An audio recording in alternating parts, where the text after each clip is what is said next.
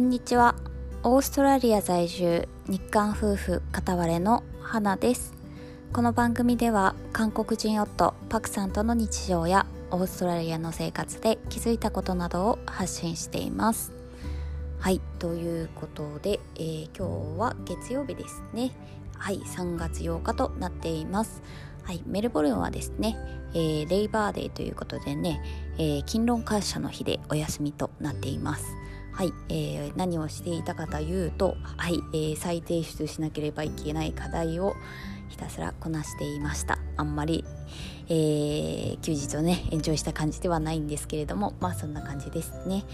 はい、えー、で今日はですね、えー、ウーフについてちょっとお話ししたいなと思います。はい、皆さんウーフってご存知でしょうか？はい、えー、これはですねあのー、て言ったらいいのかな？まあ農業ボランティアみたいな感じなんですけれども、えー、あの農家の方からですね宿と食事を提供していただいてその分ですね、えー、その対価としてですね、えー、農作業を手伝うっていうね、えー、仕組みがあるんですけれどもそれをですね私はオーストラリアに来てから、えー、パースパースかな西オーストラリアのねちょっと田舎の方でね一回、えー、体験したことがあったのでそれはねちょっとお話ししたいなと思います。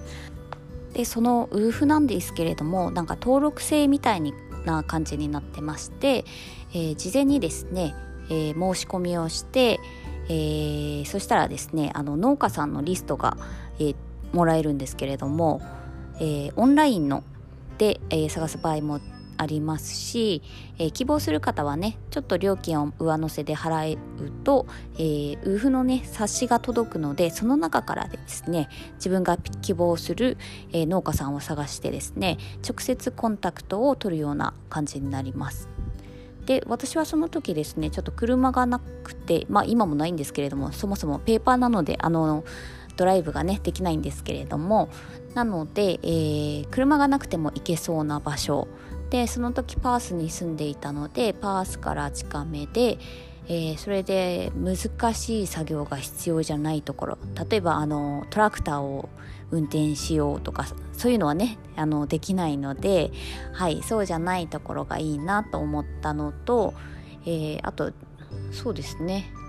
まああとは特に気にしてないかな。でも野菜系のね農家さんがいいなっていうなんかそんな大雑把なね感じで決めた気がします。で私はそのウーフの冊子をねあの購入していたのでその中からですね何件かピックアップしてでその時ね英語が全然あの分からなかったので まあそれで行くっていうのもちょっとまあねまあそういうのもありですよ。で、それで、えー、何件かピックアップしてですね、電話だとちょっと怖いので、えー、メールでね、連絡をして、私は日本から来て、えー、農業にすごく興味がありますみたいな。私は実家で、えー、農家の手伝いもしたことがありますみたいな。で期間としてはこれぐらいの期間、えー、働きたいです、えー、よかったら返事くださいみたいな。なんかそんなようなね感じのメールを送ったと思うんですけども。ねそれで、えー、帰って返信が返ってきた農家さんのところと、えー、まあ、打ち合わせじゃないですけれども何回かねメールのやり取りをして、えー、決めたっていう感じになりますね。で私が選んだところはですねほんとちっちゃな個人ファームみたいなところでして、えー、まあね何やったんだっけななんかね本当にいろいろあったんですよおばあちゃん一人でやっていて、えー、なんだろうな動物もいっぱいいて馬も牛もいたしガチョウもいたし、えー、かカモみたいなやつもいたな。カモ？カモだっけ？まあ鳥ももう一ついたし、えー、何て言うの？羊もいたし羊を追うワンちゃんもいたしなんか他にもいた気がするんですけれどもなんかねそんな感じでねいろんな動物たちがいました。はい。でその動物たちの世話とあとお野菜もねいろいろ植えていて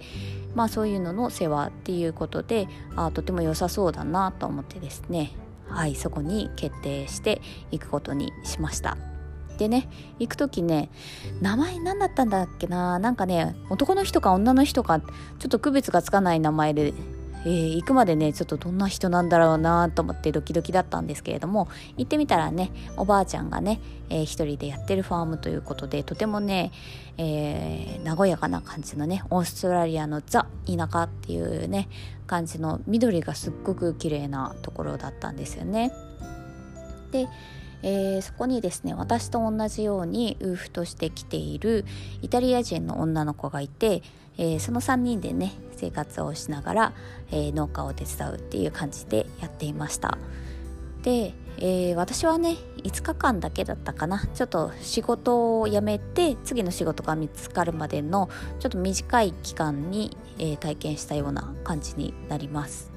はい。で農作業はねそんな難しいことは本当にしなかったですね。本当になんかお手伝いっていう感じの、えー、ことで、えー、まあ雑草抜きやってみたり、うん、何やったかな？なんか雑草が生えてこないようにこう新聞紙をね地面に引いたりしてねあそういう方法があるんだなと思って面白かったんですけどあとはなんかおばあちゃんと一緒にクッキー焼いたりケーキ焼いたりとかもしたし、えー、せっかくならなんか日本料理作ってくれない？って言われてあのカレーを作ったりですね。うんそうですね。そんな感じかな。あとおばあちゃんがですね、えー、週末になると何、えー、て言うんだろう公民館みたいなののね管理をなんか順番にみんな交代でやってるらしくてその順番があるからあなたもついてくるとかって言われてついてって、えー、そこら辺をね散策しながらね、えー、いろんちょっと歩き回ってみたりとかですねまあなんかすごく緩やかなね感じのね、えー、うんすごく良かったです。ね、言葉でちょっとあんまりうまく説明できないですけれども本当に生活がの時間がねゆったり流れてるような感じでして、えー、できればねまたね体験したいななんて思うところですね。うん、でそのおばあちゃんね面白いんですけれどもなぜかね、えー、私行ったの冬だったんですけど外で寝てるんですよね。で外にベッドがあってでそのそれで寝るのがなんか一番自分に合ってるとか言ってなんか面白いなって思いながらねなんかなかなかそういう方とね会う機会ってないじゃないですか。だからすごい面白いなと思いながら。なのであの何て言うんだろうな生活もですね何て言うんだろうな野菜とかもねほぼほぼ自分で作ってるみたいな感じのねで果物も取れたものをジャムとかにして保存しておいて、えー、冬とかもね食べれるようにしていたりうんうん。あとなんかまあカンガルーもね朝になったらカンガルーそこら辺から出てくるんですけれどもカンガルー見たりあとカンガルーが引かれたらじゃあ食べるかみたいなね。あその時にね私初めてカンガルー肉をね食べたんですよね。そのイタリア人の女の子がシェフだったのでね、えー、とっても美味しく、えー、調理をしてくれてあの普通だったらカンガルー肉ってちょっと臭みがあってちょっと癖がある感じらしいんですよね。なので、えー、食べるまでちょっと警戒していたんですけれども食べたらすっごく美味しくてですねなどうやってやってたんだろうななんかオーブンでね、えー、うまく焼いてくれたんですけれどもねなんかねとってもとってもいい思い出になりました。うん、これねあのオーストラリアだけではなくて日本や他のニュージーランドとかもそうだし他の国でもね確かあるはずなので、えー、もし興味ある方はね是非調べてみてください。はい。ではそう今日はそんな感じでウーフについてお話しさせていただきました。はい。では今日も聞いていただいてありがとうございます。ではまた。See you!